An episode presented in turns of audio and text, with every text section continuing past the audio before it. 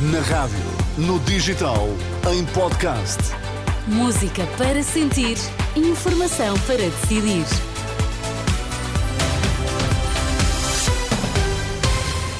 E é mesmo a informação que vamos. Vítor Mesquita, olá mais uma vez, o que é que temos nos destaques a esta hora?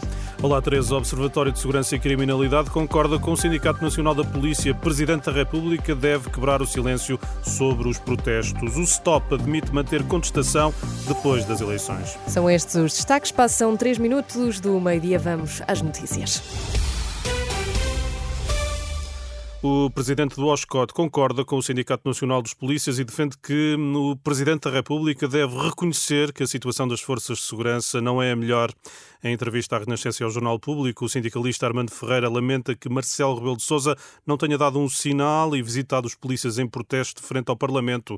Ora, Bacelar Gouveia sublinha que o chefe de Estado já se devia ter pronunciado. Acho que o Sr. Presidente da República, que é tão interventivo em tantas coisas, acho que nesta matéria também já devia ter dito alguma coisa, porque neste momento em que nós estamos a atravessar, em que estamos aqui num certo vazio eh, político-governativo e político-legislativo, o Parlamento dissolvido, o Governo demitido, acho que mais do que nunca o chefe de Estado, o Presidente da República, tem que dizer alguma coisa e, e, penso que deve dizer que a situação não, não está bem. Penso que isso é uma, é uma coisa objetiva o presidente do Conselho Diretivo do Observatório de Segurança e Criminalidade, o OSCOT, Jorge Bacelar Gouveia, que diz ainda acreditar que, apesar dos protestos dos polícias, a segurança dos cidadãos continua assegurada.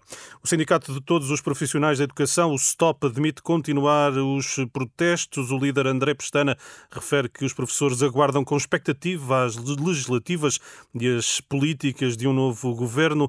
São declarações esta manhã em Lisboa Lisboa num protesto em defesa do direito ao acesso à Caixa Geral de Aposentações sem prejudicar os profissionais do setor.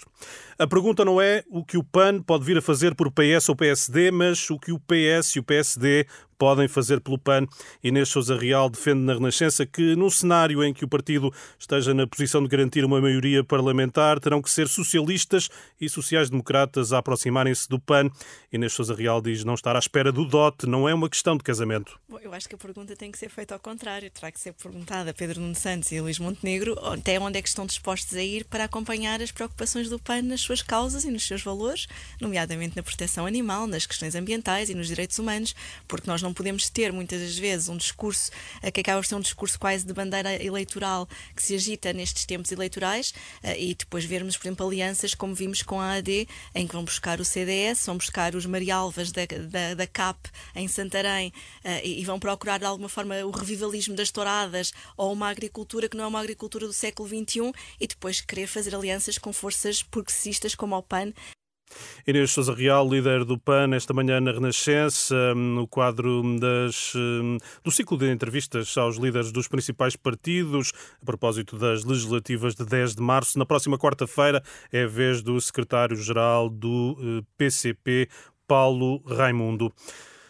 Ainda é um tabu, mas as denúncias de abusos sexuais contra homens estão a aumentar. A Associação Quebrar o Silêncio revela que em 2023 recebeu 124 novos pedidos de ajuda de homens e rapazes abusados sexualmente, a que se juntam 55 pedidos de ajuda feitos por familiares e amigos das vítimas. É preciso acabar com o preconceito e o desconhecimento, posição defendida pela Unicef, que reclama uma aposta no acolhimento residencial para crianças como forma de reduzir o número de menores institucionalizados. O relatório do Fundo Fundo da ONU para a Infância revela que entre os mais de 40 países da Europa e da uh, Ásia Central, Portugal é o que tem o maior número de crianças acolhidas em instituições. É um tema, Teresa, a que vamos voltar na edição da uma da tarde. É isso mesmo. Voltamos a ouvir-te à uma da tarde. Então, obrigada, Vitor. Até já. Até já.